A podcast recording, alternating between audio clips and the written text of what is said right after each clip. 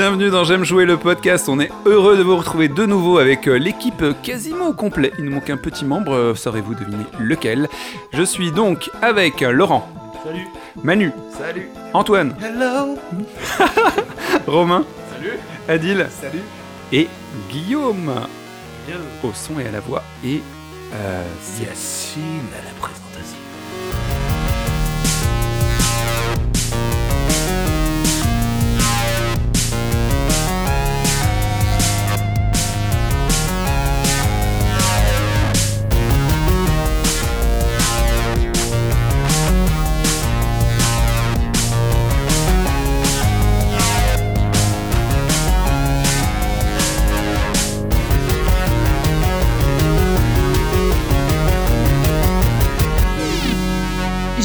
Jouer.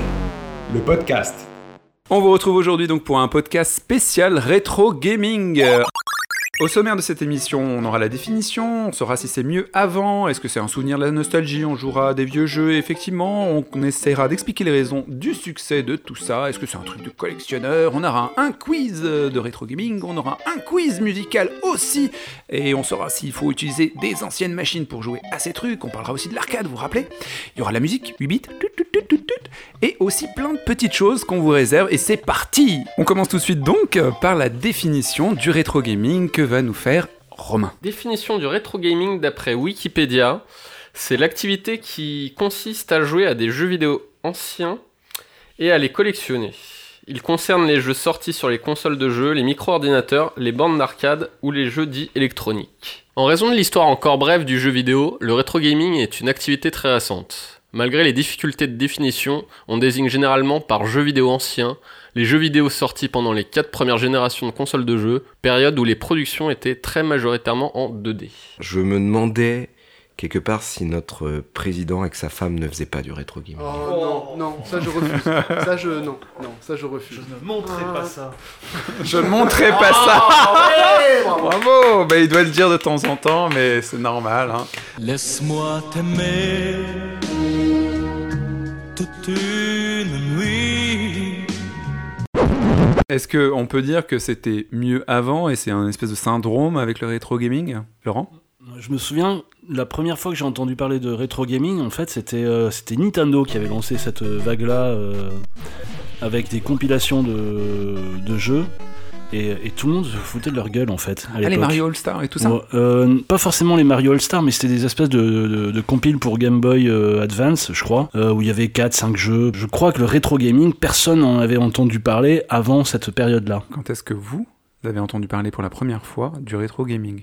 Oui, Adil Bah, c'est justement quand on a tourné les documentaires J'aime jouer et où toi Yacine, tu m'as dit et le rétro gaming, t'en penses quoi? Et j'avais absolument pas du tout réfléchi, c'était il y a pas mal de temps, c'était quoi? C'était en 2008, 2009, un truc comme ça? Tu m'avais sorti ça, je m'étais dit euh, pff, ouais, le rétro gaming, euh, c'était un truc pour gagner de l'argent. euh.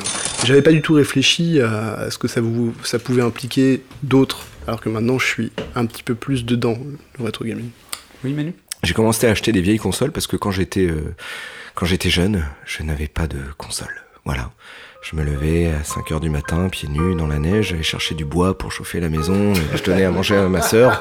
Mes parents étaient trop pauvres ou n'avaient pas voulu m'acheter de console. Bref, j'y jouais chez mes copains. Et à partir du moment où j'ai gagné ma vie, par contre, là, j'ai commencé à acheter euh, bah, les consoles euh, que j'avais pas eues, que j'avais envie d'avoir, euh, jouer ou rejouer à des jeux. Mais à cette époque-là, je pense que ça s'appelait pas encore le rétro gaming. C'est pour moi, c'est vraiment arrivé après, quand euh, le terme pour moi, quand il y a eu des, des magazines. Ouais, Romain? Non, mais je dirais que c'est environ vers la deuxième génération euh, de consoles 3D. C'est-à-dire qu'à la base, on avait, comme euh, je l'ai dit dans la définition, les jeux 2D. Puis est sorti bah, la PlayStation et tout.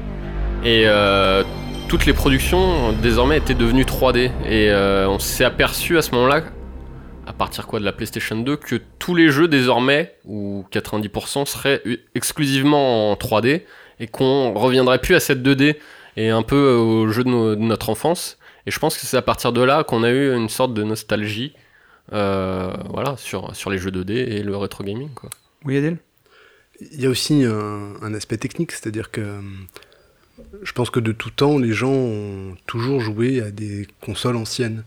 Mais effectivement, depuis euh, les consoles PS3, Xbox 360, tu peux télécharger directement un jeu sur ta console. Et du coup, pour les éditeurs, ça a été beaucoup plus simple pour eux de, rééditer des jeux sans même les sans même faire une masterisation quoi hein, mais et du coup de, les mettre sur euh, sur leur console euh. donc du coup techniquement c'était plus facile pour tout à chacun de faire du retro gaming genre ah ouais j'ai téléchargé tel jeu qui est sorti il y a 20 ans et parce qu'ils ont réédité ça pour une version PS3 qui est juste une émulation Oui, voilà, mais est-ce que le rétro gaming, c'est une, une démarche personnelle Donc, euh, il y a l'éditeur, il te ressort, comme nous disait Laurent, euh, Nintendo, les Nintendo classiques, ou un éditeur sur euh, du contenu téléchargeable te ressort un vieux jeu, machin. Euh, ou est-ce que le, le, le rétro gaming, c'est la volonté de rejouer le jeu de l'époque, mais ça peut aller loin, et on en parlera plus tard. Les gens, ils veulent la carte d'arcade, quoi. Est-ce qu'on joue initialement au rétro gaming parce qu'on a joué à ces anciens jeux et on le fait par souvenir, par nostalgie, parce qu'on a envie de se replonger sur certaines choses qu'on a vécues? Oui, Adiel Moi, sur PS3, j'ai joué à Shadow of the Colossus. Et euh, par rapport à la définition Wikipédia que tu, disais, que tu donnais tout à l'heure, euh, Romain, c'est pas dedans. Thé- Théoriquement, c'est pas du rétro gaming. Mais moi, quand j'y ai joué, et quand tu joues Shadow of the Colossus, t'as quand même l'impression de jouer à du rétro gaming parce que même en termes de gameplay, etc., c'est quand même assez, ancien. Ça, ça a quand même beaucoup évolué entre temps. Euh, moi, j'avais cette impression-là. Donc, du coup, je me disais pas, euh, c'est parce que j'ai joué à d'anciens jeux. Par contre, effectivement, si aujourd'hui tu vas chercher euh, des jeux sur Super NES, etc., c'est aussi parce que pour certains d'entre nous, t'es une espèce de Madeleine, quoi. Donc, euh, Tu as joué à un jeu auquel tu n'avais pas joué auparavant, euh, sur un autre format récemment, et tu as découvert ce jeu sous cette forme-là, qui est peut-être un peu altérée parce que tu n'avais pas la, la console d'origine et qui était euh, peut-être réinterprétée par l'éditeur, on va dire. C'est comme si ton père t'avait prêté des fringues et que tu les mets. Il y a un petit un côté euh, un peu étrange, quoi. tu, tu enfiles les fringues de ton père et effectivement, euh, il est gaulé un peu comme toi, donc du coup, euh, tu vis donc euh, dans une nouvelle peau, une nouvelle expérience, mais c'est pas un peu biaisé en fait le rétro gaming de ce point de vue-là, vu que t'as pas eu le souvenir. Tu vois ce que je veux dire? À chaque fois que je joue à des jeux anciens, quel que soit leur, euh, que ce soit des jeux auxquels j'ai joué quand j'étais petit, que ce soit des jeux que j'ai loupés parce que c'était une période où je ne jouais pas, et quel que soit, quelle que soit l'ancienneté de ces jeux également, je me dis pas je fais du rétro gaming ou pas. Enfin, il y a quelque chose qui m'a plu, ou il y a quelque chose a priori que j'ai loupé, ça me permet de le rattraper. Après, c'est pas une recherche en tant que telle, quoi. Je, vais, je recherche pas des choses qui ont un aspect ancien ou qui ont un cachet ancien. Oui, Ancien. Manu J'ai du mal à imaginer que des gens qui n'ont pas vécu euh, cette époque euh, soient intéressés. Euh, c'est, enfin, dans le fond, c'est pas sexy, quoi. À moins que tu t'intéresses vraiment aux jeux vidéo, l'histoire de jeux vidéo, t'as envie de comprendre où ça vient, où on t'en a parlé, où il y a une espèce d'anecdote qui traîne dans ta famille et qui te dit que ce jeu, il est, il est vraiment spécial, ha ha ha. Vas-y Romain. Je pense qu'on est à la recherche un peu d'une simplicité qu'on est en train de perdre. Euh, on, maintenant, on est à des jeux où il faut maintenir R2 euh, pour, euh, et ensuite croix, et ensuite carré, ensuite... Rien que ça, déjà, tu vois, t'es en train de complexifier la chose. Maintenant, t'as des cinématiques de 45 minutes, euh, t'as des histoires où même des fois, tu finis ton jeu, tu sais même plus trop... euh, t'es même plus certain d'avoir compris l'histoire. Quand t'es gamin, c'est t'as t'as une histoire, c'est trois lignes, t'as deux boutons, et basta, quoi. Ouais, là, la maniabilité pour toi, elle est plus complexe et du coup, tu vas retomber à. Ouais, un truc À basique. l'essentiel, vraiment, peut-être. ouais, à l'essentiel. Oui, Guillaume? C'est essentiellement basé effectivement sur une certaine nostalgie. Enfin, à mon, avis- à mon sens, je rejoins un peu Adil là-dessus, je vois, ou euh, Manu plutôt là-dessus. Je vois pas l'intérêt pour des gens qui n'ont pas connu ces, ces jeux d'y jouer. Enfin, je veux dire, à part effectivement te dire, ah bah c'est une légende, j'en ai entendu parler, on m'a dit euh, que c'était vraiment bien, etc. Je m'intéresse tellement aux jeux vidéo que je veux euh, redécouvrir l'histoire des jeux vidéo, mais là, je pense que c'est pour le coup, euh, c'est vraiment une petite niche. Déjà, le rétro gaming, je pense que c'est ça concerne pas tant de gens que ça, au sens strict. Et encore plus, euh, voilà, des gens qui, euh, qui n'y ont pas joué et qui n'ont pas cette nostalgie, je pense que c'est encore plus, euh, voilà, plus une niche, quoi. Ça dépend de l'antériorité des jeux, c'est-à-dire que personne va se ruer peut-être à jouer à Pong, même à Pac-Man ou, ou des trucs comme ça. Par contre, à jouer un, peu, un jeu un peu plus récent, Quand, Oui, tu, vois, quand tu vois la, la fréquentation des, euh, des expositions de, de, de rétro gaming, il y en a un peu partout en France maintenant. Enfin, moi j'en ai fait quelques-unes. Alors, c'est jamais blindé de monde, mais c'est rempli de gens qui ne sont pas gamers. Et je pense que c'est pas forcément qu'une question de, de, de nostalgie. Je pense que effectivement, il y a des gens qui ne le feront pas d'eux-mêmes, mais s'ils ont l'occasion de tomber dessus, bah, ils y trouvent, ils y trouvent euh, du plaisir. Je pense que ça n'a pas vieilli, quoi.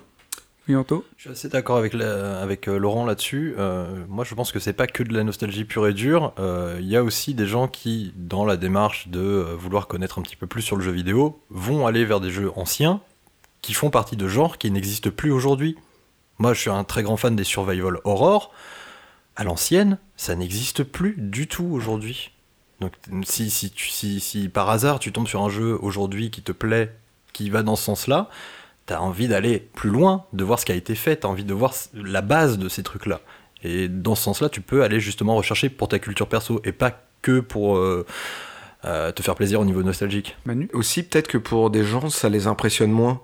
Peut-être qu'il y a des gens qui ont envie de jouer et de voir un vieux jeu, ça leur rappelle peut-être un souvenir, ou des potes qui ont joué à l'époque et ils n'avaient pas osé, ou peut-être ils avaient joué, mais ça leur paraît peut-être plus accessible un vieux jeu que maintenant les trucs en 3D avec des jauges dans tous les sens, euh, des HUD, des interfaces à l'écran complexes quoi. Exemple concret, je donne une manette de PS4 à ma copine, elle me dit il y a 360 millions de touches sur la manette, je lui donne une manette de, de, de NES, il y a deux touches.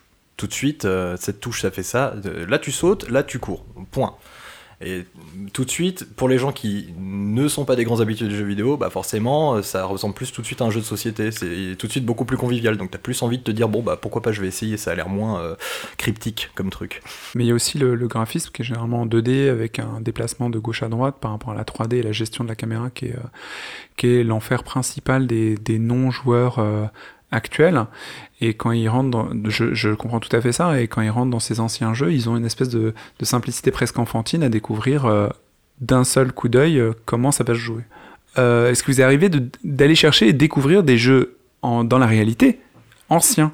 Je parle pas que du tarot. hein. Oui, Manu? Bah, moi, en dehors de la pétanque, évidemment, mais c'est un sport d'été. Alors, est-ce qu'on joue à un vieux jeu ou est-ce qu'on joue à un sport d'été On est tous ensemble et puis, euh, et puis on boit des coups et c'est super. En sport, euh, bon. C'est un sport. Voilà. Je suis désolé, c'est un sport. Faut soulever la boule. Après, Boire un rosé et après jeter. je sais pas combien de rosés dans la tronche. Ruge, soulever ta boule sans avoir le petit bisou boule. Tu sais, le- l'aimant qui va te rechercher au bout d'une ficelle. Ça s'appelle un bisou boule, tout à fait. En discussion olympique, euh, attention. Voilà, alors, c'est pas un sport, True story. hein? Bon, Le curling, c'est un sport. Ah ouais. tout à fait. C'est technique. hein. Ouais, tu passes jamais le balai chez toi, c'est pour ça que tu ne sais pas. Juste là où je voulais en venir, moi, euh, un vieux jeu auquel euh, j'aimais jouer avec mes grands-parents, c'était le Nain Jaune, qui était un jeu de, de, de, de cartes avec des jetons, enfin, euh, c'est un espèce de mélange de. Je saurais pas dire de belote, de- enfin bref, peu importe, le Nain Jaune, Wikipédia, merci. Euh, voilà, donc ça, c'est un vieux jeu avec lequel j'ai du plaisir et pour lequel j'y retournais à chaque fois que je demandais à y jouer. Mais on parle de jeux de société là, donc c'est un peu. Tu trouves que c'est biaisé? C'est plus ancien en fait. Que tu joues maintenant au loup-garou avec des gamins, euh, que tu joues euh, au nain jaune, un vieux jeu, à la belote, euh, au rami. euh, là, tu vas vers un truc, on est ensemble et euh, on a envie de jouer à un truc qui est accessible. Il y a quelqu'un qui a un jeu de cartes, on joue quoi? La bataille enfin, Même pas besoin de cartes, un, un papier. euh, bon, une bataille navale. Ouais. de jouer un classique, c'est pas. Et parce que voilà, puis c'est une histoire de, de- aussi de lieu, quoi. Du coup, est-ce qu'on joue vraiment à des vieux jeux ou est-ce qu'on joue plutôt à des classiques et quand on explore le rétro gaming, on va plutôt faire l'amour peut-être avec les souvenirs, mais aussi explorer les vrais classiques, les fondamentaux du jeu avant de pouvoir passer à la vitesse supérieure. Oui, Adil. Je vais reparler de ma compagne, comme à chaque podcast, c'est un peu le, le gimmick. Je parlais d'amour, c'est pour ça. Bah voilà, c'est exactement ça. Euh, ça a été, ça a été, ça a été assez simple de, parler de jeux vidéo avec elle parce qu'on a tout de suite parlé de Mario. Et pour, là, pour le coup, c'était la nostalgie. Euh, la nostalgie, les bons moments passés, la musique, etc. Enfin, vraiment les souvenirs. Mais par contre, quand la Switch est sortie, directement, elle m'a interpellé sur la question. Donc évidemment, moi, je, je t'ai calmé immédiatement en lui parlant du prix, mais globalement, euh, ok, Nintendo sort une console, va y avoir un Mario Kart, va y avoir un, Mario, etc. Et, et du coup, ça rappelle des souvenirs et ça rappelle des classiques. C'est-à-dire que, ok, c'est quelqu'un qui a fait 1, 2, 3, 15 classiques qui sont gages de qualité. Et effectivement, moi, quand je pense au rétro gaming, si tu mets une Super Nintendo avec Super Mario Kart sur Super Nintendo, donc, ouais, c'est un de mes 5 meilleurs jeux de tous les temps encore aujourd'hui, parce que, parce que j'y joue énormément, parce que c'est parce qu'il y a évidemment l'aspect Madeleine, mais parce que c'est d'une efficacité de folle, quoi, tu vois. Tu me mets un Mario Kart, un Super Mario Kart 64 par rapport à celui sur Super Nintendo, je te dirais non. Celui sur Super Nintendo, c'est meilleur. Tu vois, il n'y a pas de discussion, quoi. Bah, ce que tu dis sur Mario, oui, je comprends tout à fait. Et est-ce que euh, chacun d'entre vous pourrait me citer un classique qui pourrait appartenir à la catégorie des rétro gaming qui pourrait euh, peut-être intéresser nos auditeurs? Anto? All-Star, enfin c'est tous les Mario en même temps, donc c'est un peu de l'arnaque. mais, euh, Mario All-Star, c'est c'est indispensable, c'est la base de- du jeu de plateforme, c'est la définition même de ce type de jeu, de jeu justement de cette époque-là, euh, à défilement de gauche à droite, euh, avec un objectif simplissime, c'est euh, d'aller de gauche à droite, d'aller au bout du niveau, de sauter sur les ennemis pour les tuer.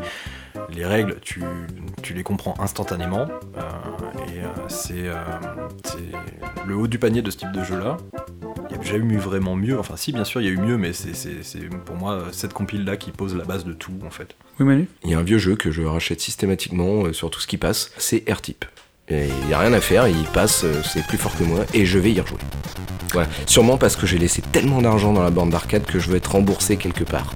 Tu peux nous décrire des R-Type R-Type, c'est un, c'est un shoot 'em up, c'est-à-dire tu, un- tu joues un, un vaisseau euh, qui va de gauche euh, ou à- qui va de gauche à droite. Il n'y a pas de sens, j'étais en train de penser à Defender. Euh, Et tu blastes tout. Et tu blastes tout, et puis t'as des petites options. Enfin, c'était un jeu très original, mais surtout très dur. Adil Ouais, en parlant d'arcade justement et en parlant de, de classique, Street Fighter 2 quoi. C'est-à-dire que c'est le jeu, euh, dès, dès que tu parles d'un jeu de combat, euh, c'est le premier qui vient en tête alors que le jeu euh, vraiment est très très vieux.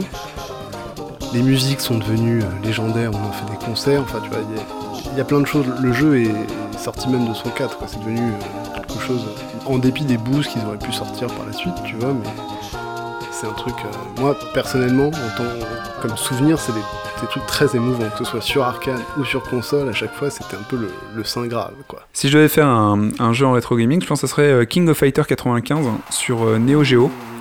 Neo Geo, c'était de- des très grosses consoles et pour moi, quand je, je parle de rétro gaming, je pense surtout à l'objet qui sert à faire fonctionner le jeu. Et c'est justement le maniement, les, les touches et tout ça, s'il y en a beaucoup, pas beaucoup. Et la Neo Geo, c'était la console la plus chère au moment où elle est sortie. Elle coûtait très très cher et les jeux, c'était pire. C'était 1000 francs. 1000 francs, je m'en rappelle. C'était deux, deux jeux Super NES, un truc comme ça. Toujours, elle est toujours très chère. D'accord, donc si vous voulez y jouer, bah, ça va être euh, très très chaud de vous la procurer à bon prix. Et King of Fighter 95, euh, c'était le plus gros euh, roster, le plus. euh, C'était le jeu où il y avait le plus de personnages incarnables à l'écran pour maraver l'adversaire. Les animations étaient en 2D, c'était quasiment du dessin animé de notre point de vue à cette époque, c'était pas le cas, mais bon, ça nous est rêvé. Et il est très très technique, donc euh, j'ai passé énormément de temps chez des amis, parce que moi j'ai absolument pas les moyens d'avoir ce genre de truc. Et du coup, parce que j'y avais pas accès, parce que ça m'en fait un souvenir, je pense que pour moi il est complètement éligible dans le rétro gaming. Oui Laurent? Dans les jeux, moi, qui m'avaient marqué, en fait, euh, et que j'avais refait sur euh, Nintendo DS, qu'il était sorti, c'était Chrono, euh, Chrono Trigger, hein, que j'avais adoré à l'époque. Un JRPG euh, de Squaresoft euh, Ouais. dont le design était fait par Akira Toriyama et qui ouais. parlait d'un retour dans le temps, enfin il y avait Ouais. des principes assez cool. Et qui était, euh, qui était vraiment, vraiment chouette. Et j'en garde un- vraiment un bon souvenir parce que bon, non seulement le jeu était bien, mais je savais que j'avais un truc. Je savais que j'avais un, un jeu. Et j'ai j'ai toujours adoré ce jeu. Pour un côté aussi euh, plus communautaire, en fait, je rejoins Adil, Mario Kart avec mon frangin. Oh, les noms d'oiseaux, mais les noms d'oiseaux qu'on s'est envoyés, et puis même tout le vocabulaire qu'on avait inventé, euh, les turboproutes, les machins. Mais euh, carrément, et puis moi avec Yacine, on joue en coopération à Mario Kart. C'est-à-dire que si l'un de nous deux était mal placé dans le championnat, parce que globalement c'était 6 courses, je crois, ou 4 courses, pardon. 4, courses, c'est ça.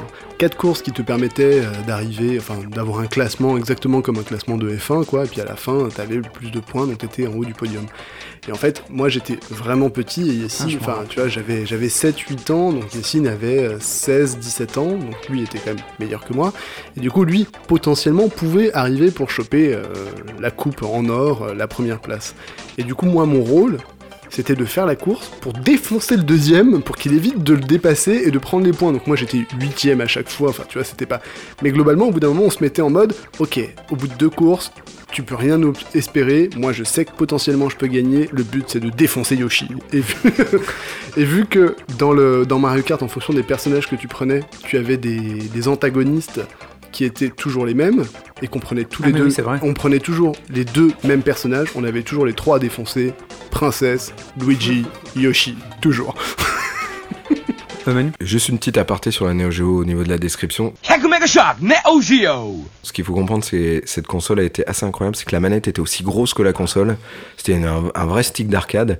Et des jeux comme King of Fighter dont tu parles, ou Art of Fighting, ou je sais plus quel autre, il y en avait un troisième. Euh, Samurai c'était- Showdown. Merci. Oh, c'était beau, c'était en cœur. en cœur, Oh, tout ça les en cœur. Samurai Showdown. Et... Euh, c'est plus euh, Mega Drive Final Fight 1 et 2. Bref, C'était un beat'em. Fatal Fury. Fatal Fury. Voilà, c'était ça. Fatal euh, C'était ça qui. Et le truc, c'est que ces jeux, quand on y jouait donc à la maison, qu'on avait la chance de pouvoir toucher à cette console chez des amis ou la voir, c'est que c'était incroyable, c'est que les personnages avec lesquels on jouait faisaient la hauteur de la télé, quoi. Euh, tu, tu joues à Street Fighter, ton personnage il prend un tiers de l'écran. Là, t'avais des gars, euh, c'était euh, l'arcade à la maison et c'était le jeu que t'avais, c'était vraiment exactement le même que t'avais dans la borne euh, au café euh, près de chez toi.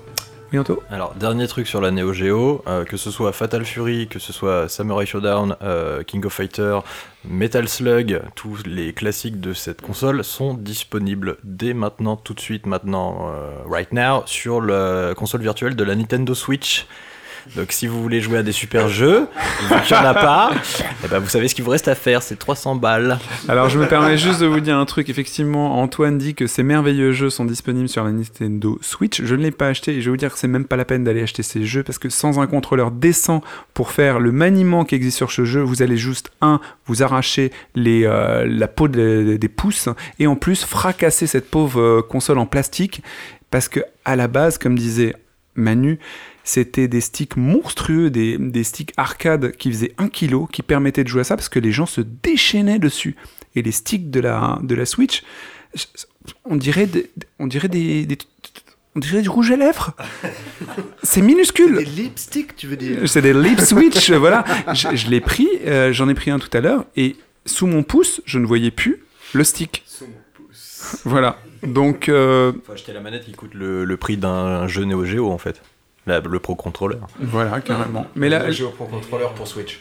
la manette pro de, de la Switch est, est pas si mal. Ça peut, Très très euh, bien. Voilà, donc euh, peut-être ça, mais ça fait un petit budget pour un d'anciens jeux. Romain? Final Fight, justement.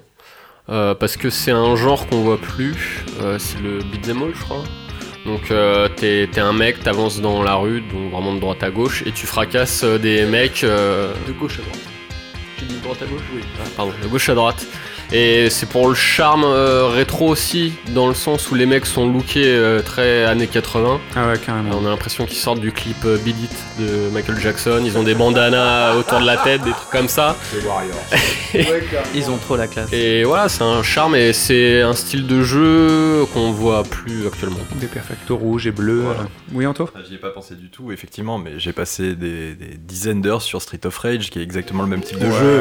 Tu vas de gauche à droite, t'as un bon burst rouge fluo, tu tires des, des- des lance-roquettes sur, les- sur tout ce qui passe, c'était démentiel.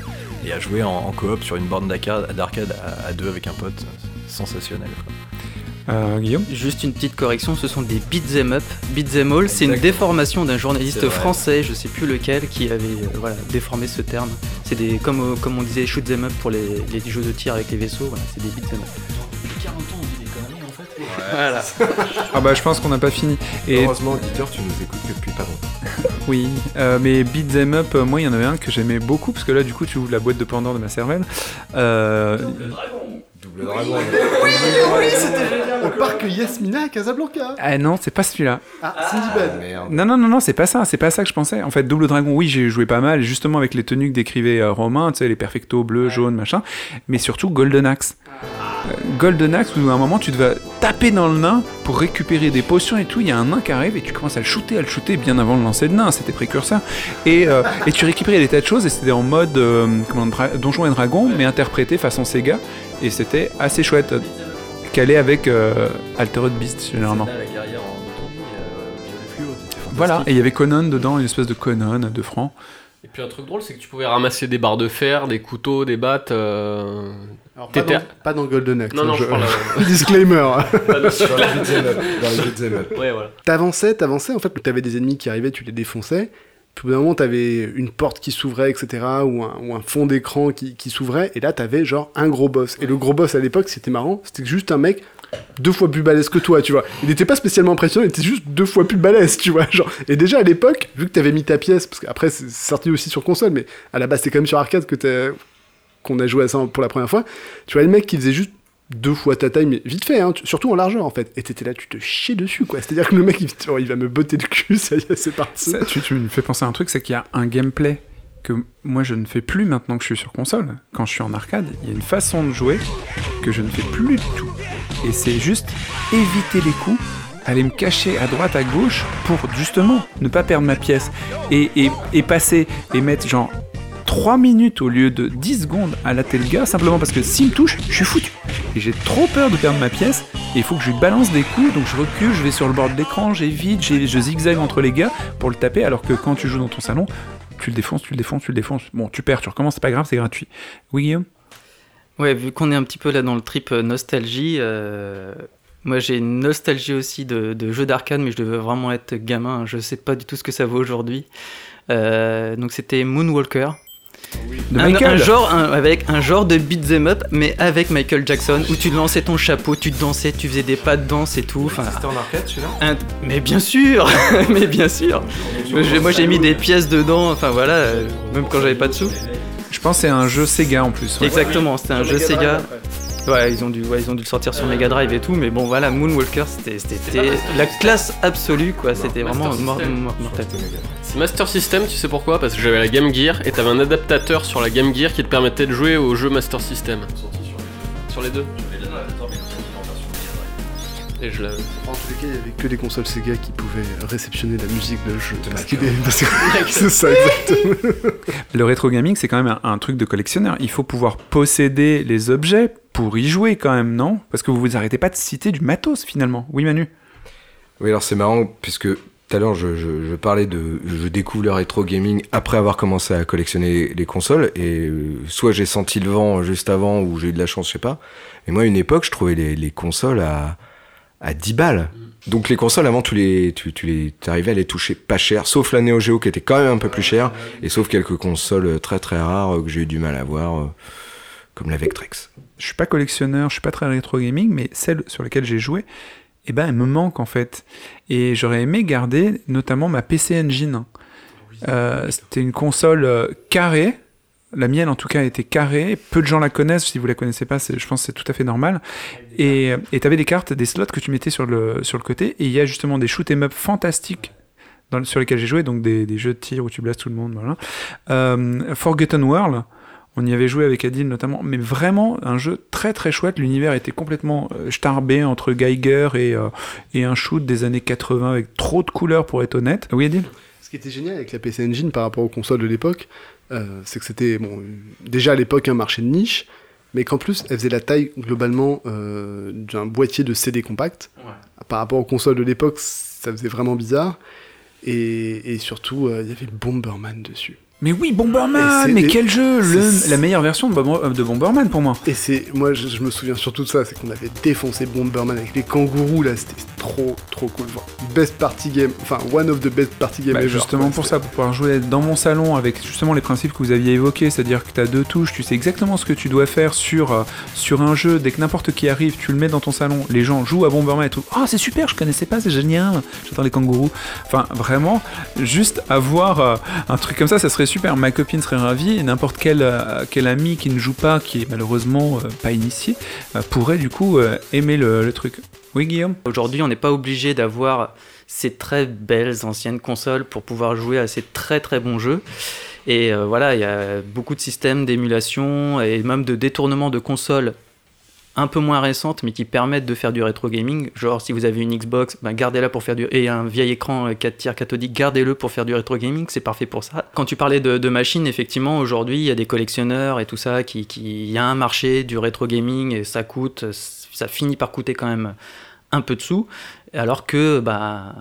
Pour trois fois rien, voilà, on peut, on peut avoir accès à, à tous ces jeux-là et à toutes ces consoles, à toutes ces machines. Il n'empêche, il n'empêche c'est pas la même chose. que quand t'as joué toute ton enfance avec une Super Nintendo mauve et violette, donc une Super Famicom et non pas une Super Nintendo, et que t'étais quand même méga fier, tu vois, dans la cour de récréation de dire que bah moi ma Super Nintendo c'est pas une Super Nintendo de français mais c'est une Super Nintendo d'américain, tu vois.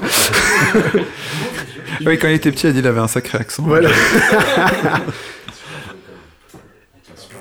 Et il y, a- il y a- y avait un côté, moi j'étais j'étais super content de Super NES, Super Famicom, Super Nintendo, Japon, États-Unis, France.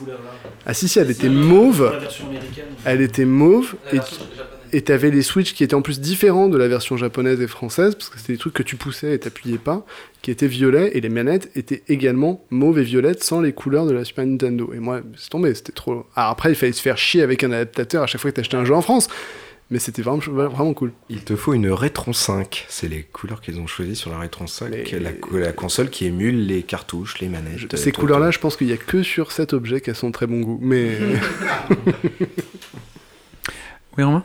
Euh, non, mais je pense qu'on aime aussi jouer sur la console d'époque, comme tu dis, Adil.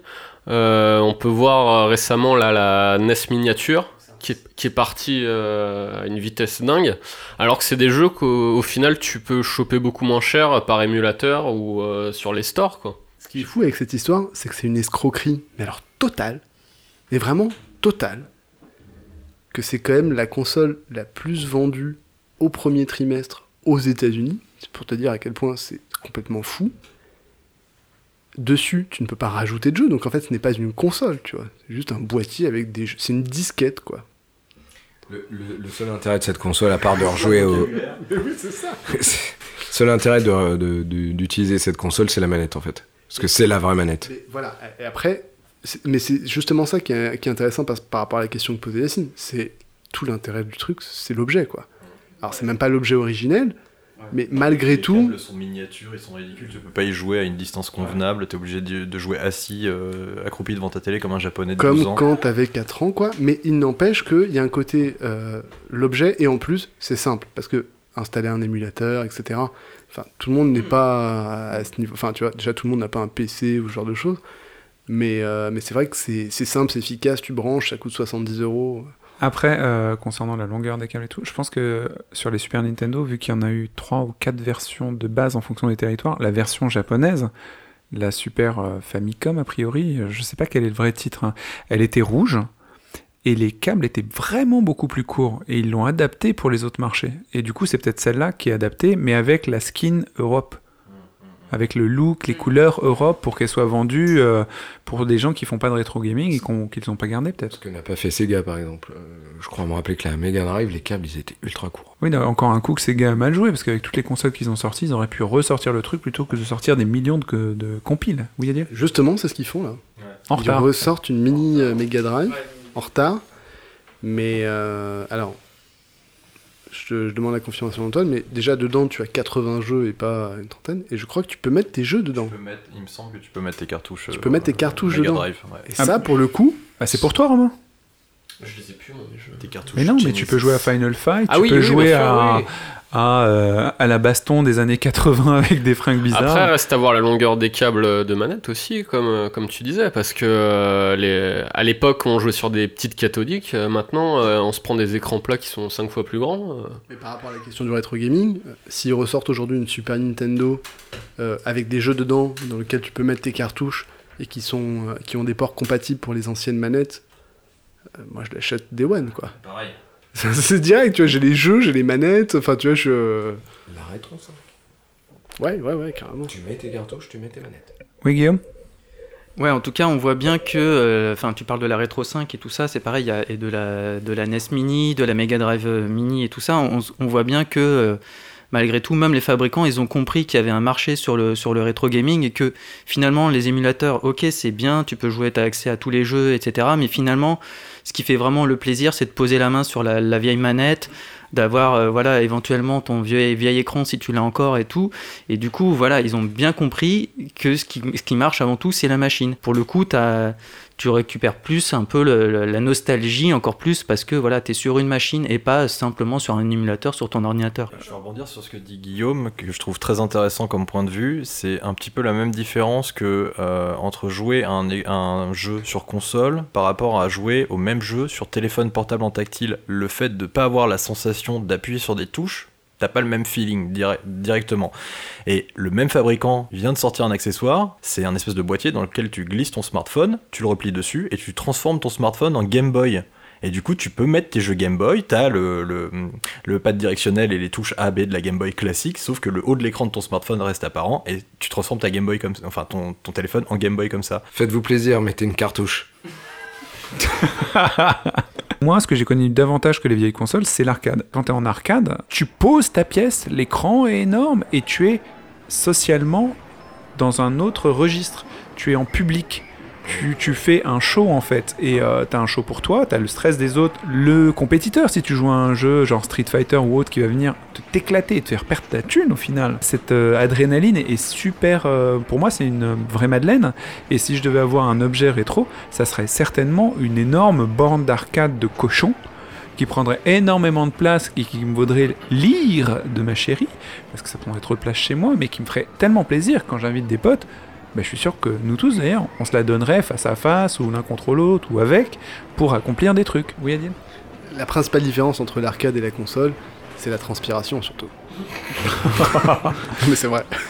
Mais c'est pour dire à quel point c'était quelque chose de- dans lequel tu investis. Quoi. Quand tu joues sur une bande d'arcade, c'est. T'as le stress, t'as toute une queue derrière toi parfois déjà. Je je me souviens de la tête dans les nuages quand il y avait Virtua Fighter 2. T'avais une queue derrière toi qui attendait pour jouer. Donc autant dire que t'avais la pression du, du CPU qui avait face à toi. Et t'avais surtout, euh, t'avais surtout tous les mecs qui attendaient pour jouer derrière toi. Non Moi, dans les salles où, où j'allais, si tu veux, tu jouais. Et comme pour les tables de billard, t'avais le mec derrière qui arrivait, qui posait sa, sa petite pièce là, tu sais, sur le. C'était intimidant sur, le bord de l'écran. Dé- Dépêche-toi de perdre parce qu'après c'est à moi. Et tu vois. L'avoir chez soi et euh, avoir peut-être euh, des enfants qui ne connaissent rien à ça, ça doit être génial de les voir. Oui Manu? Eh bien, eh bien justement, c'est bien que tu, tu mènes ça comme ça, car euh, un de mes meilleurs amis, Greg, a acheté une borne Le millionnaire. qu'il a chez lui. pas du tout, pas du tout le millionnaire. Il n'est pas millionnaire, mais c'était son rêve d'avoir une borne. Il a acheté une Astro City de Sega, qui en fait, est, à l'intérieur, est un PC. C'est une vraie borne Sega, et t'as euh, 2000 jeux dedans. Et t'as les jeux Neo Geo, t'as les Street Fighter, t'as tout ce que tu veux. Euh, mais par contre, bah, t'as les vraies commandes, t'as même euh, la pièce pour mettre euh, la pièce, le récepteur de pièce pour mettre une, pièce, donc tu peux l'utiliser ou pas, t'as un bouton en plus quand même, tu vas pas faire payer tes potes, sauf si, tu t'appelles Virgile, il n'est pas là, on le charge. Et t'as le vrai écran, tout ça. Et il y a pas très longtemps, on s'est fait une, soirée, et puis pas mal de nos amis étaient là avec leurs gamins. Et euh, bah, il y a un moment, on n'a pas pu toucher la, la borne, c'est les gamins qui jouaient, quoi. Et, et ils ont joué à tous les jeux. Et à un moment, on a fait un espèce de, de petit concours. On s'est dit, bon, on va se prendre Art of Fighting ou Street Fighter, je sais plus ce qu'on ce qu'on s'est pris. On a fait un concours tout le monde mélangé. On a ouvert un cahier, on a fait des lignes, on a mis des scores. Et bah, celui qui a gagné, c'est Arthur, euh, 10 ans, il nous a défoncé. Euh, je crois qu'on a un quiz de Romain. Certainement, certainement. Quiz de Romain. Alors, cinq petites questions donc sur les jeux rétro. Number one.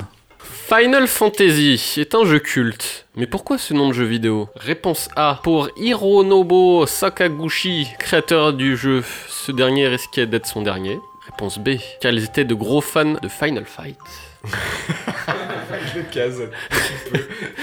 Réponse C, il pensait que ce serait le JRPG ultime. Ou réponse D, c'est une private joke entre lui et sa femme concernant son addiction à la turlute. Ce dernier, ce dernier aurait la petite manie de lui réclamer continuellement une petite dernière fantaisie pour la route. La réponse A, la réponse A, la vraie réponse. C'est exact. La réponse A, c'était quoi d'ailleurs? C'était, c'était euh, en fait, Euh, complètement ruiné et euh, voilà. ils ont ils ont mis euh, tout- toute la thune sur le sur la table pour faire un dernier jeu ils se sont dit allez on va faire un truc foufou qui a jamais été fait et puis finalement bah maintenant des le mec avait prévu de retourner à l'université en fait, s'il foirait. Number two. Quelle est la genèse du premier Donkey Kong? Réponse A, c'était à l'origine un jeu à licence, un jeu Popeye. Réponse B, Miyamoto ayant grandi dans la forêt. C'est un hommage aux singes qui l'ont élevé quand il était enfant. réponse C, le film préféré de Miyamoto est King Kong. Ou réponse D, petit, sa petite sœur est tombée dans l'enclos d'un singe. Miyamoto a digéré ce traumatisme à travers le jeu vidéo. En effet, Donkey Kong est une métaphore où ce dernier représente Mario et sa sœur la princesse Peach. Pour info, juste, Miyamoto, c'est donc le créateur du jeu. Je crois que c'est la A, moi. Oui, moi aussi. Je saurais plus, je saurais plus l'expliquer. C'est quoi, là C'est la- pas en- la en licence. fait, enfin, ils avaient droits, voilà. euh. Si le jeu à l'origine c'était euh, donc un jeu Popeye où Mario était Popeye, Peach était Olive, Donkey Kong était Brutus, mais Nintendo a perdu les droits et Miyamoto a pas voulu abandonner le jeu. Number 3.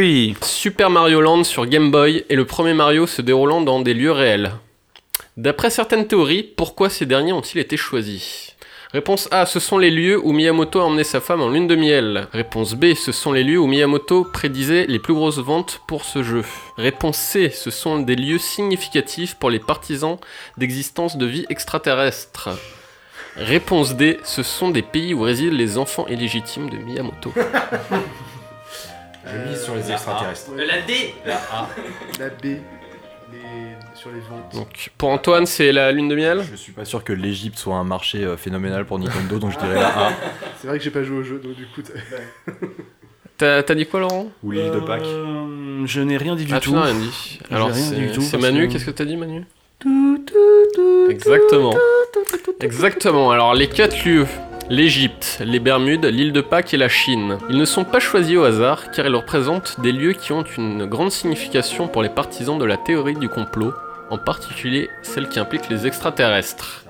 L'Égypte et les pyramides, censément construites par les aliens. Les Bermudes et les mystérieuses disparitions souvent liées aux ovnis.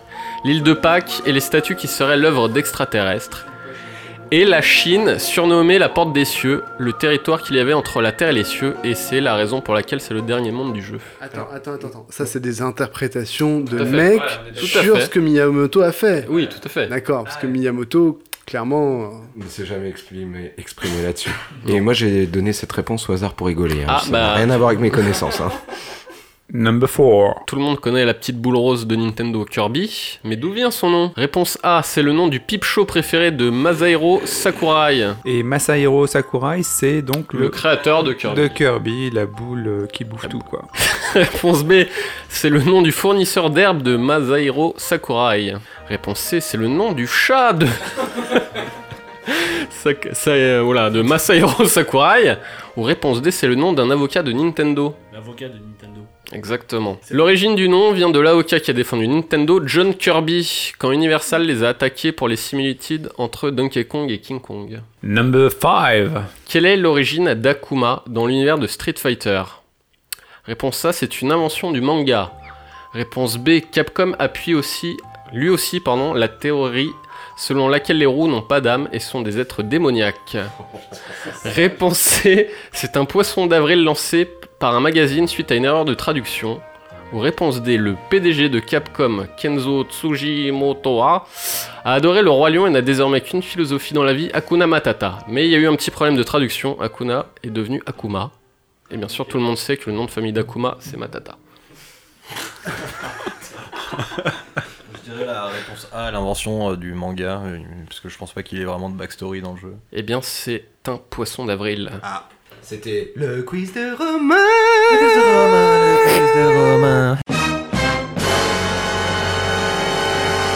Euh, avec un tel succès pour le rétro gaming, du coup, les éditeurs sont forcément engouffrés et nous proposent des compilations à tout va de vieux jeux dans des packs de 12, de 15, de 18, mais euh, c'est pas toujours des bons jeux. Par contre, ils font aussi des jeux remasterisés.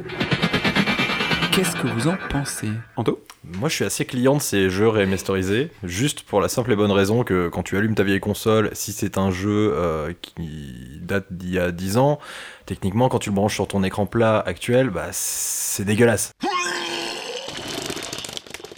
Ça bave de partout. Et ben, ils font juste en sorte de filtrer le truc pour que ça soit visible aujourd'hui et euh, que ça te fasse pas saigner les, jeux, les yeux.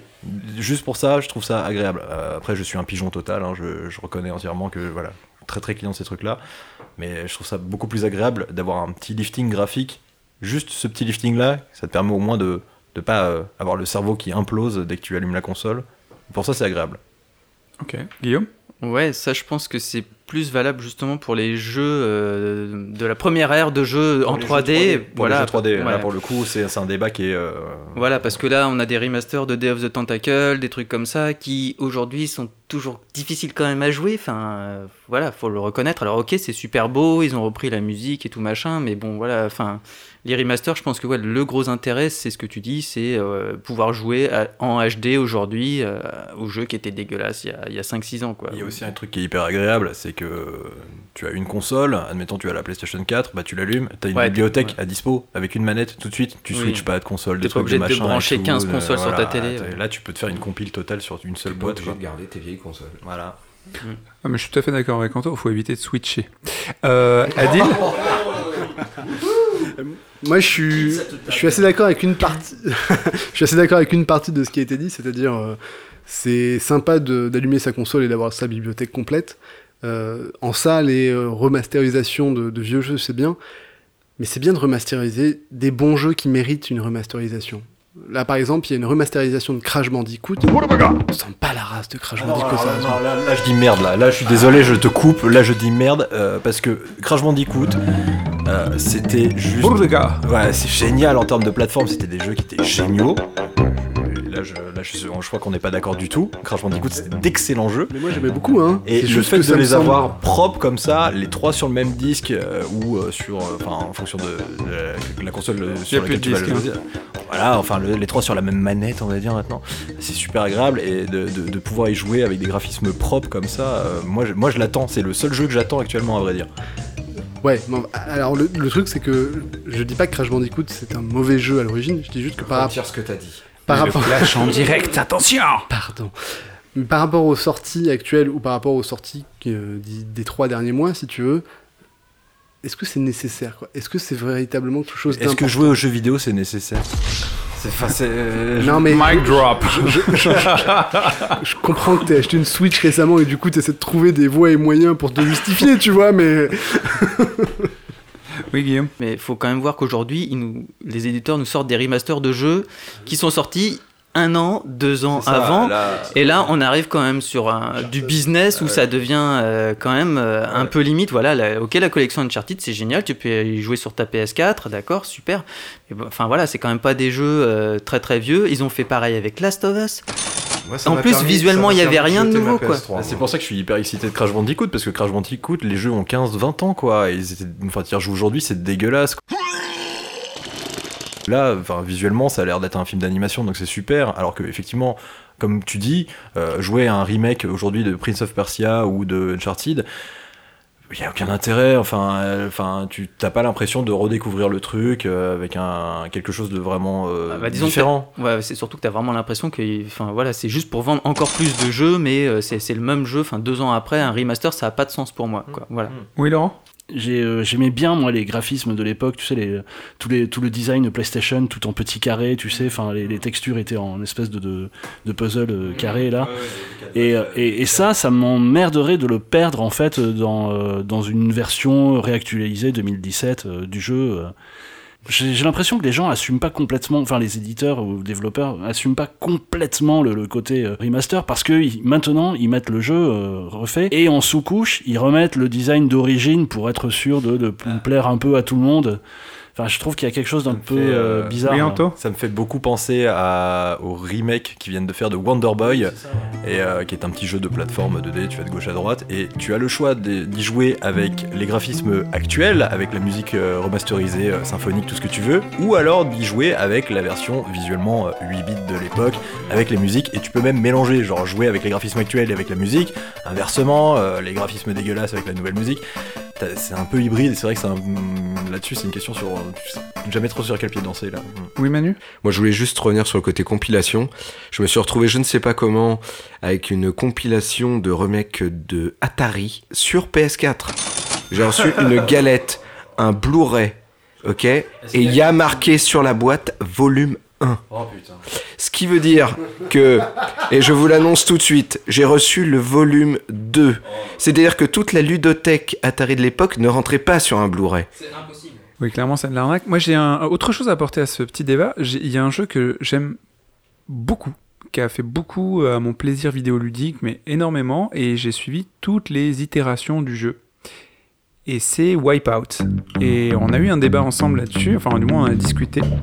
Euh, déjà, Wipeout c'est un jeu de course euh, en 3D avec des sensations euh, assez fortes, pas facile à maîtriser, avec des aérofreins, des amortisseurs. C'est un peu la version du futur de, euh, de Mario Kart qui serait croisé avec euh, F0, on va dire. Et euh, sauf qu'il y avait une bande son techno hallucinante à l'époque. Les meilleurs noms de l'époque ont vendu le jeu essentiellement. Le catalogue Sony était enfoncé dans le jeu Psychnosis. Psychnosis, c'est le mot qu'il faut retenir dans ce- de ce que je. Psychnosis. La chouette, on l'a- la chouette, on- vous avez peut-être vu le, le logo de cette chouette dans plein de débuts de jeu.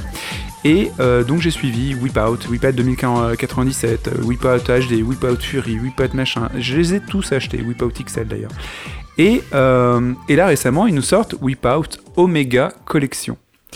Alors, superbe produit, très bien fini, une playlist hallucinante, il n'y a aucun doute là-dessus. Je suis a priori le client pour ça, parce que j'ai adoré. Ce qui me gêne, ils ont acheté Psychnosis, qui est une maison qui a créé donc Wipeout, euh, Shadow of the Beast, et plein de jeux euh, Destruction Derby. Destruction Derby. Les Lemmings. Voilà.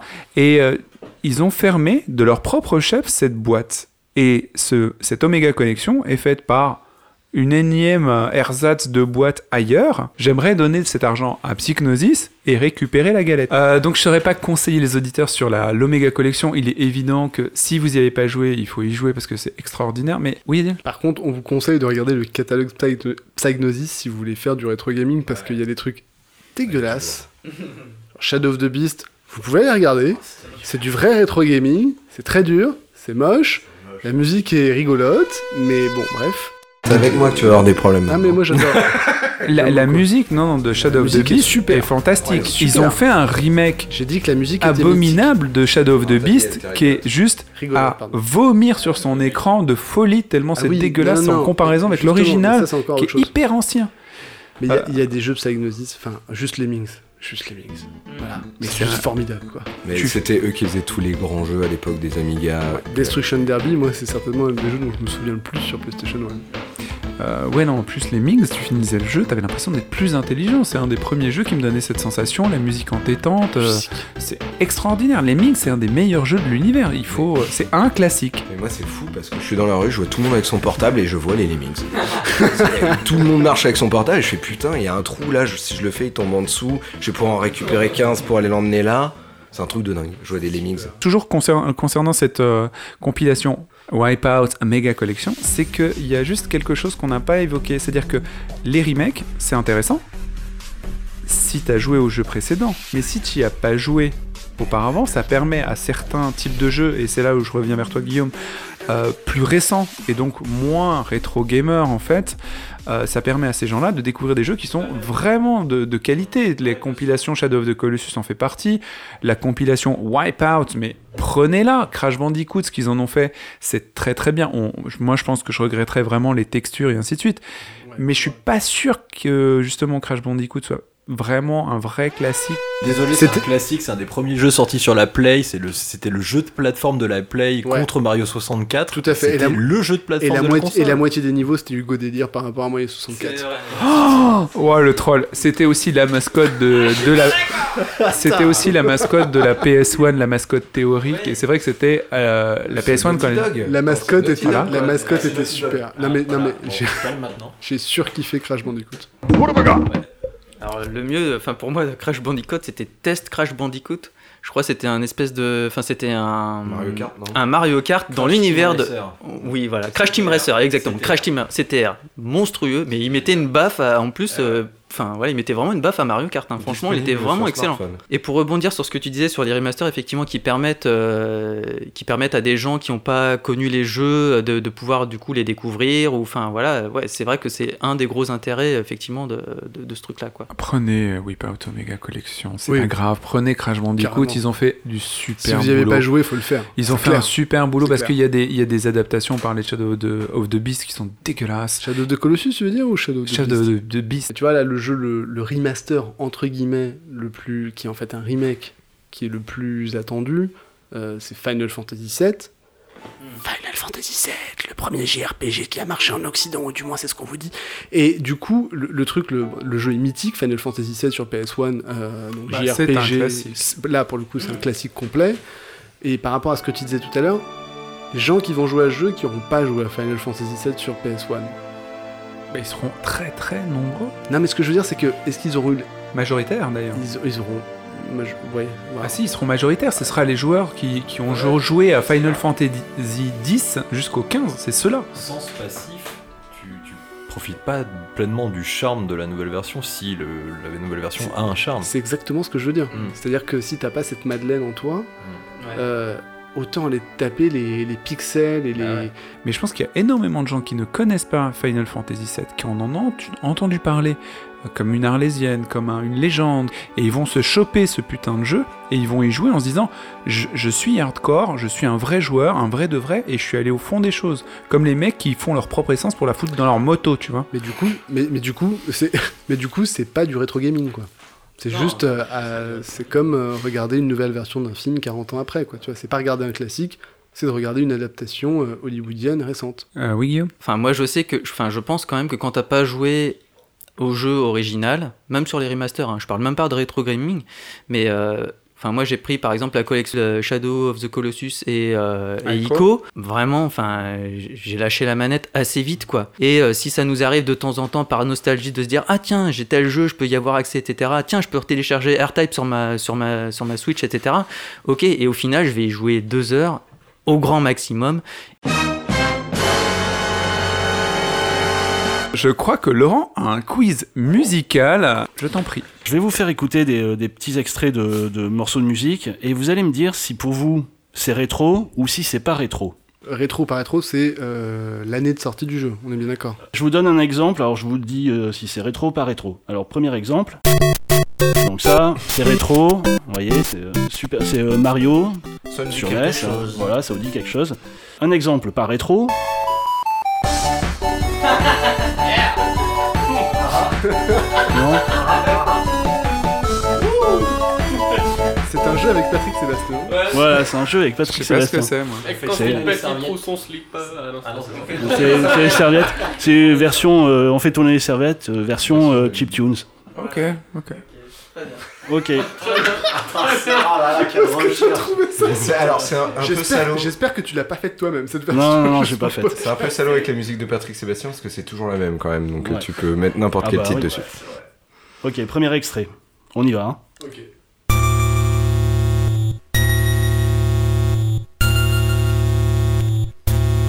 Est-ce que c'est rétro pas rétro Manu C'est pas Papers, Please? C'est rétro ou pas rétro Euh, Pas rétro. Pas rétro Moi, j'irais pas c'est- rétro. Rétro. Rétro Ouais. En fait, c'est rétro, c'est le Metroid sur NES. C'est la, la musique d'intro de Metroid. C'est un peu glauque quand même. hein. Tu peux nous mettre la, tu peux nous mettre la fin ou ça, ça, ça bouge pas enfin C'est juste comme ça T'as la suite Euh, non, là, ça se passe comme ça. Il y a- Ok. Ça, c'est l'intro. Après, il y a, après, il y a une musicalité, mais, c'est le ça. son, c'est le son de la page d'ouverture, c'est le truc qui, que- que- qui te marque. Ok. Deuxième extrait.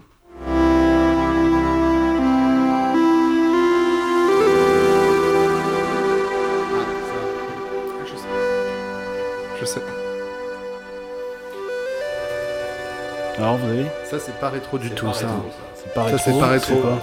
On a le droit de donner le nom du, Oui, du oui, jeu tu peux, bah oui, bien sûr. C'est Fez. Alors, c'est fait, effectivement. La musique a été composée par Disaster Peace en 2012. La BO est formidable. Alors, extrait suivant.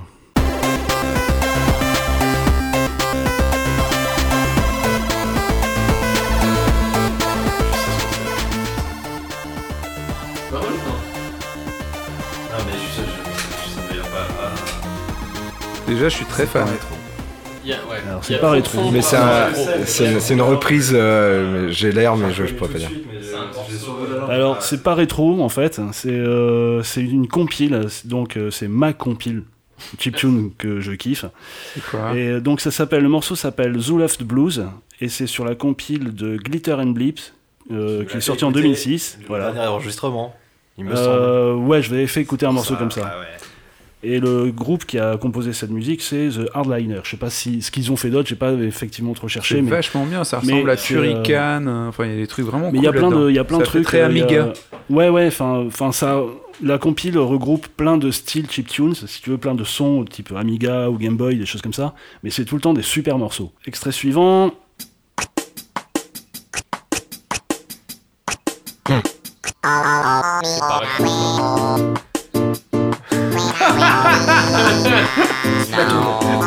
Pareil. C'est pas rétro, mais c'est connu.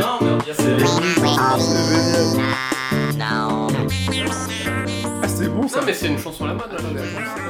La chanson mais reprise par des Ah tu peux la remettre Alors, Je remets là. Dachi Life, non, c'est pas ça attends, je la remets. C'est euh, Attends, bah, écoutez, écoutez, c'est. Drake, non Enfin, le- Ouais, c'est ça, c'est ça. Alors c'est en fait euh, Charles Quans qui est animateur, qui a euh, fait en fait, euh, vous connaissez le jeu Animal Crossing? Voilà. Donc dans Animal Crossing, il y a, on est dans un village et dans ce village il y a un, un bar, enfin un café, dans lequel tous les samedis soirs il y a un petit chien dalmatien qui vient chanter ses chansons. Et donc toutes les chansons sont enregistrées avec ce principe-là de voix échantillonnée, des choses comme ça. Et donc le morceau qui, est, euh, qui en découle, à la base, l'original, c'est celui-ci.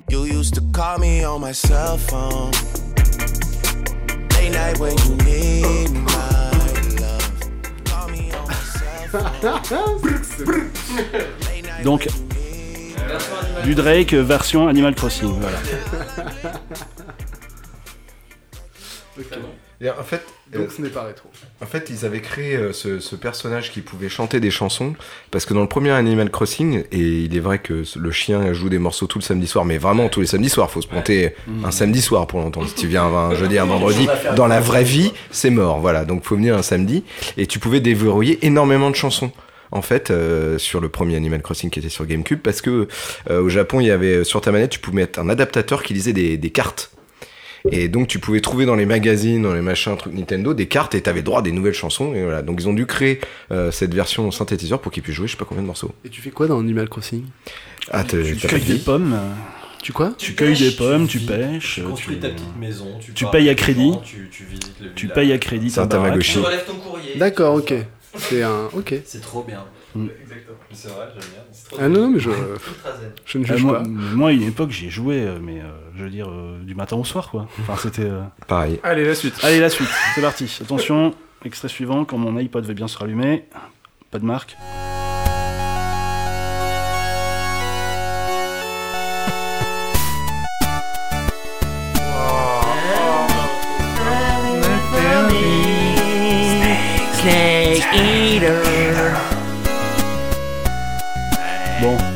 Rétro, pas rétro Non, Il est sorti en Non, quelle en année Metal Gear 3 Est-ce que c'est rétro Non, c'est pas rétro. c'est pas rétro. en fait c'est une cover façon chiptunes, mais Ah, est euh, du, du- du thème principal de Faut que tu Snake Eater Faut que tu de me passes, pardon, MGS3. ta, ta playlist.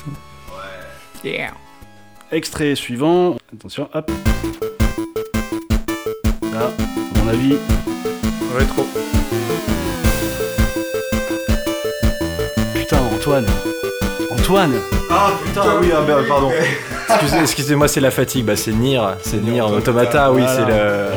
c'est le, c'est pas le rétro disque Hacking Tracks, donc c'est pas euh, rétro. c'est pas rétro. C'est C'est pas rétro. 2017 et c'est euh, Les hacking tracks. il y a Ouais. la bande originale et les hacking tracks. C'est un album en plus bonus qui reprend tous les thèmes euh, originaux en version chiptunes. Parce là, que. Parce que Parce que- quand tu finis Nier Automata pour la première fois, tu, as, le- tu joues en New Game Plus et il y a des phases de clairement.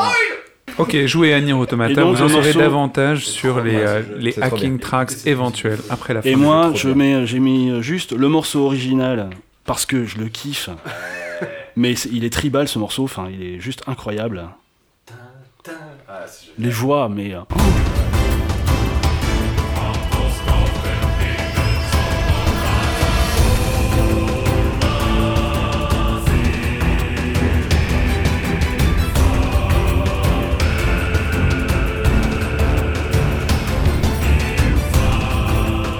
vous en rendez pas compte, mais il y a trois types autour de la table, ils sont extatisés. Ah, j'ai les poils des bras qui font Ah bravo. ouais, là. ouais, non, mais moi là, euh, Must BO, mais. ça. oh, je peux Ah pas ouais. la lâcher, j'arrive Ah pas, ouais. je, je l'écoute euh, tout le temps. Ok. Euh, Faut aller au puits avant-dernier des fous, extrait. les gars. Sérieusement, allez au puits des fous, vous allez vous régaler pour aller faire des trucs comme ça en pagne, hein, je sais pas. hein. Allez, Enfin, je veux pas juger, mais un peu. avant-dernier extrait. C'est reparti.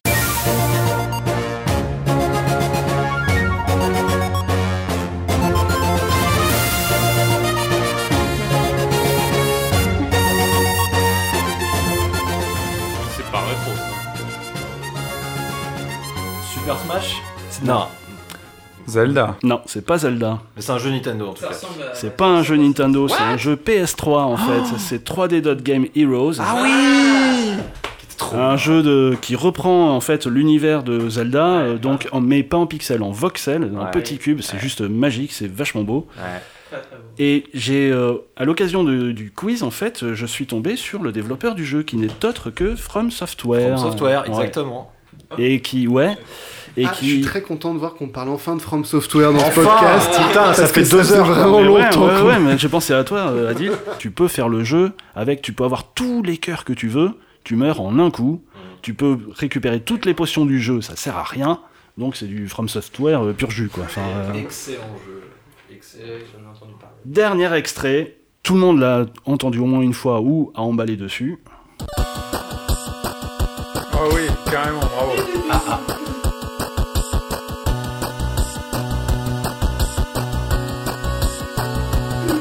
Cover. Tu vois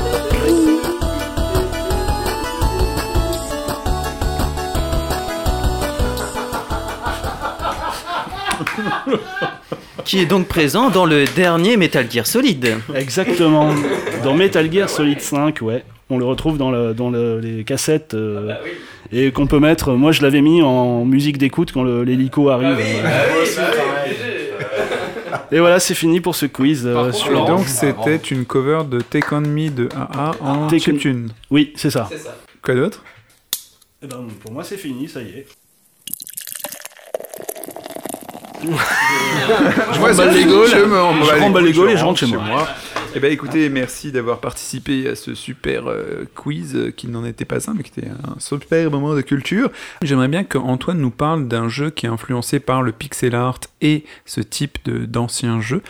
Et ce jeu s'appelle Shovel Knight. Alors effectivement, Shovel Knight, euh, petit jeu de plateforme, typiquement euh, 8 bits dans les- dans l'esprit, vraiment on dirait vraiment un jeu de Nintendo qui a été développé il y a 3-4 ans, c'est un jeu très, très très récent, qui est sorti sur quasiment toutes les plateformes, là ils viennent de le sortir sur Nintendo Switch, euh, que je me suis euh, repris avec grand plaisir dessus. Que fait-on sur Shovel Knight? Et Shovel Knight, euh, tout simplement, donc c'est un petit jeu de plateforme. Tu vas de gauche à droite. Tu es donc Shovel Knight, le chevalier à la pelle. Et le but ultime, c'est de sauver. Alors, il me semble que c'est Shield Knight, euh, la, la- la- la- la chevalière, euh, une copine. Fiancée prétendue de, euh, de Shovel Pour lui Rouler des pelles. pour lui rouler des Exactement. pelles. D'accord. Exactement. Et euh, donc c'est un jeu qui, euh, effectivement, sur le principe, est, est- est simple comme bonjour, mais c'est un jeu qui est très très bien fait dans ce qu'il propose, parce que c'est un jeu qui t'apprend à jouer par le gameplay, c'est-à-dire que tu vas pas avoir de phase de tutoriel où on va te dire bon pour sauter faut appuyer sur telle touche, pour casser des murs faut, appuyer, faut faire comme ça. Tu- À chaque fois le jeu te montre un exemple et derrière tu fais directement et à chaque tableau, t'as des nouvelles idées de gameplay. Et sur tous les niveaux du jeu, ça se passe comme ça. Et ça fait partie de ce genre de jeu où tu avances niveau par niveau, chaque niveau a une identité qui est hyper euh, euh, singulière. En fait, tu, tu joues au jeu et tu ne t'en rends pas compte parce qu'à aucun moment tu t'ennuies. Euh, Il y a du challenge dans le jeu. Le jeu est pas simple. Le jeu Il est sur mobile. Je crois sur pas, non. téléphone portable, je crois pas. Il Je est crois sorti pas, sur 3DS, sur les consoles portables, comme ça. Par contre, sur téléphone portable, il me semble pas. Par contre, c'est typiquement le, jeu, le genre de jeu auquel tu, Tu- joues avec des touches. Ah ouais, il te faut une Tu- manette, hein. Il faut une manette, c'est indispensable. Sans manette, il faut c'est être impossible. précis comme jamais. Clairement, c'est pas le genre de jeu où tu vas jouer au tactile, c'est impossible. Le gameplay ne s'arrête pas à sauter et buter des mecs. Utilise ta pelle, en fait, tu la mets sous tes pieds, effectivement, quand tu sautes, un petit peu à la façon de, de Picsou dans Ouais, euh, DuckTales. Ouais. Euh, grand classique de jeu de, de plateforme sur Nintendo également. Euh, c'est exactement le même principe, à rebondir un peu comme un con sur ta pelle, comme ça. Combien il y a de touches Deux voire trois, c'est maximum ça. En fait, tu as une touche c'est qui te permet de accessible, sauter, théo- théoriquement. une touche d'attaque avec ta pelle et une touche où tu as une, une petite compétence que tu peux te mettre en plus en permanence. Et puis t'as des petits trucs, par exemple des checkpoints, donc des checkpoints, donc des, des points Des de points de sauvegarde. des points de sauvegarde, des points de, de contrôle. C'est-à-dire que quand tu meurs, plutôt que de te retaper tout le niveau, tu reviens à ce point. Et, euh, et ce point, donc, ce sont des lampes que tu allumes en passant. Mais les lampes, tu peux aussi les péter. Pour te faire de la thune. Pour se faire de la thune ou par inadvertance. Et donc, ça te pète le checkpoint pour tout le niveau, jusqu'à la fin du jeu. C'est un jeu qui, qui, moi, m'a beaucoup, beaucoup, beaucoup, beaucoup plu sur 3DS la première fois que je l'ai fait. À tel point que je l'ai racheté sur PS4. À tel point que je viens de le racheter sur Nintendo Switch pour faire les extensions. parce que vient- Pourquoi Bah, mais ce jeu, moi, me m'hypnotise totalement. Une fois que tu mets la main dessus, que tu commences à jouer 10 minutes, tu fais Ah, mais ouais, c'est vrai que c'est cool. Et t'avances, t'avances, t'avances. Et puis, ah, bah tiens, je l'ai fini le jeu. Ah, mais je vais le refaire, c'était trop cool. Dans le genre rétro gaming actuel, c'est un must. Shovel Knight, donc, qui est validé par Adil et Anto. Oui, Manu? Euh, moi, ça me fait très plaisir d'entendre ça, euh, qu'un jeu en pixel art ait une, une vraie âme euh, et que ce soit un vrai jeu. Et s'il n'était pas en pixel art, il serait aussi bien? Il- S'il avait fait, je sais pas, avec des. Ah, des- oui, oui, il je sais serait pas, genre Rayman bon. Origins, tu Mais vois, un justement, animé, les, les- les développeurs ont, ont pris le parti pris de prendre les mêmes outils de développement que les outils de développement de NES de la base. Alors ils ont juste modifié deux trois trucs. Ils ont ils ont juste modifié deux trois trucs. Ils, ils ont modifié euh, genre le fait de pouvoir faire apparaître plusieurs personnages en même temps à l'écran, qui était limité sur NES, euh, juste le nombre de, colo- de, de couleurs dispo à l'écran. Mais sinon c'est exactement ça. Le jeu tel quel pourrait tourner sur NES. Sauf que c'est magnifié. Tu te dis qu'à l'époque les mecs auraient sorti ça. Qu'est-ce qui fait qu'il est différent de tous les autres side-scrollers euh, de baston? Il est pas différent, il est juste au-dessus de tous les autres, quoi. C'est juste le patron, en fait. Donc, euh, Enfin, le patron, bien sûr. euh, Alors, euh, si tu oublies Mario et compagnie. Mais euh, sur tous les, jeux qui se prétendent de cet héritage-là, c'est le patron, mais sans débat, quoi. Enfin, tu mets. c'est difficile à expliquer. C'est vraiment le genre de jeu qu'il faut expérimenter pour comprendre à quel point c'est génial. Tu le vois tourner le jeu, tu fais ouais, c'est un petit jeu euh, rétro, euh, platformer, euh, tout ce que tu veux, classique quoi. Effectivement, il n'y a, pas de- y pas de sel dans le truc. Alors qu'une fois que tu as la manette en main, déjà tu te rends compte que le gameplay il est d'une précision absolue et, et c'est, le jeu il est très, comment dire, euh, il est assez jouissif à jouer quoi. Le, le jeu te récompense en permanence.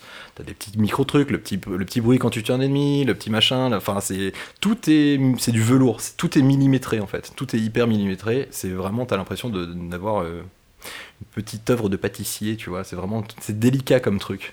Il agglomère parfaitement euh, les qualités de 20 ans de jeux vidéo euh, Mm. au sein d'un vieux jeu rétro. Et quand tu te prends ça dans la gueule en une fois, eh ben, tu te dis, waouh, c'est super cool. Mm. C'est vraiment ça. Pas, pas, pas une seule seconde d'ennui, pas une seule. Shovel Knight, Shovel à prendre sur euh, à peu près tous les supports et 3, Xbox, tout ce que notamment la. Switch qui a un Switch. petit catalogue mais qui euh, du coup a une pépite pour elle en plus. Euh, J'aimerais vous poser des questions sur la, la culture G, euh, la culture populaire qui du coup s'est un peu fait euh, parasiter un petit peu par le rétro gaming. Est-ce que vous avez des exemples de euh, du rétro gaming qu'on peut voir euh, dans notre vie de tous les jours ou dans les films, de la littérature, le, le dessin, que sais-je Oui, Laurent? Bah, les t-shirts de Manu, quoi. Les t-shirts Uniqlo euh, qui euh, régulièrement euh, surfent sur la, mo- la mode man- manga ou geek. Et du coup, qui dit en ce moment geek, dit beaucoup, beaucoup rétro. Donc on retrouve toujours des, les vieux logos Atari, les, les persos en, en pixel art, des choses comme ça. C'est vrai qu'il n'y a pas dans de la mode, a nouveaux pas mal, jeux euh, euh, en- chez Uniqlo, enfin rarement, sauf au Japon, il y avait du MGS pas mal. Ouais, En France aussi, il y avait les MGS ouais, ouais. Oui, Adil? On va, enfin, moi je, je vais pas parler de culture, je vais plutôt parler de, de vie de tous les jours, mais euh, les coques de téléphone Game Boy. Quand tu vois une gamine de 15 ans avec une coque de téléphone Game Boy, tu te dis waouh, quand même.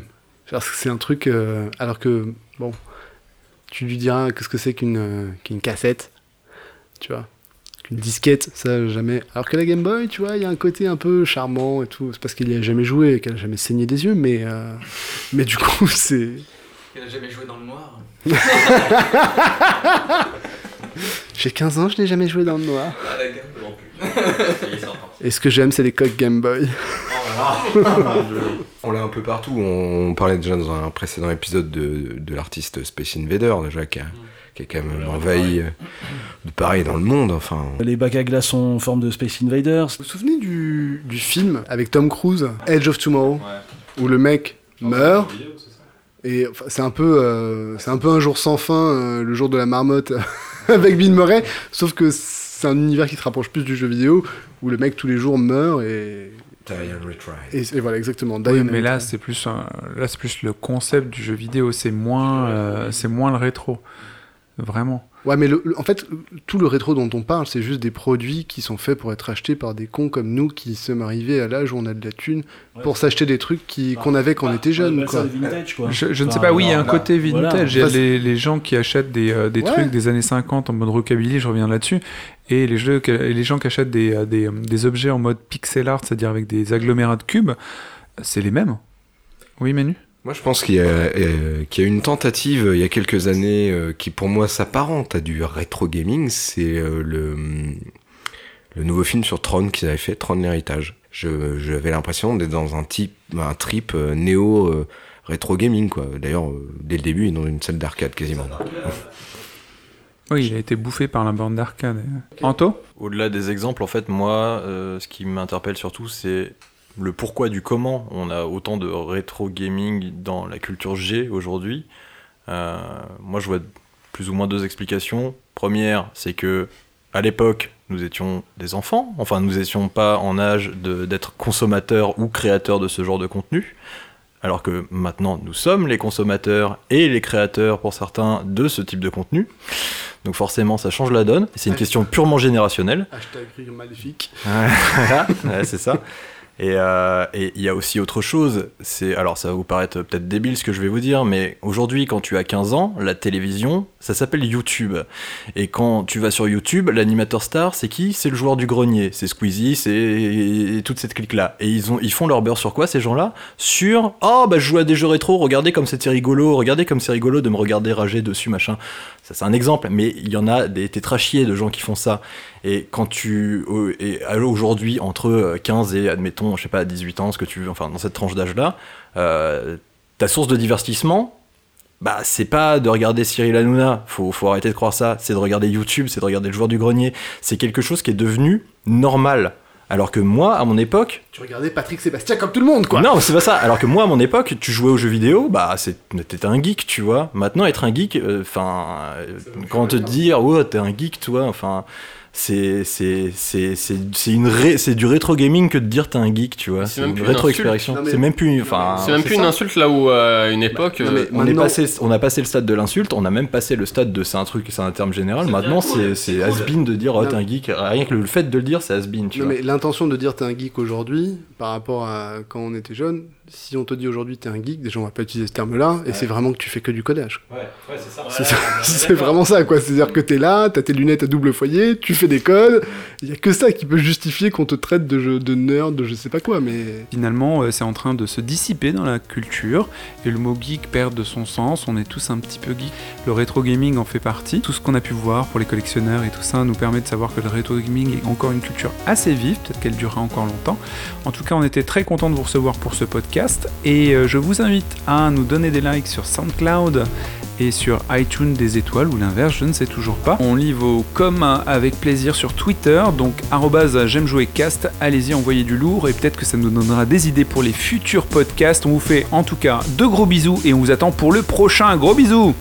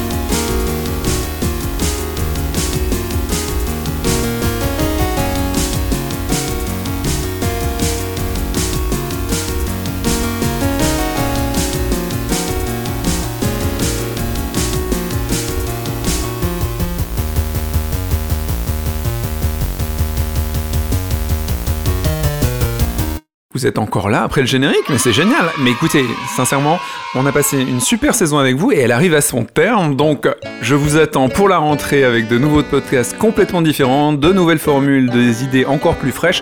Parlez de nous partout et peut-être qu'on aura aussi des guests, mais vous verrez ça si vous revenez l'année prochaine. Bisous, bisous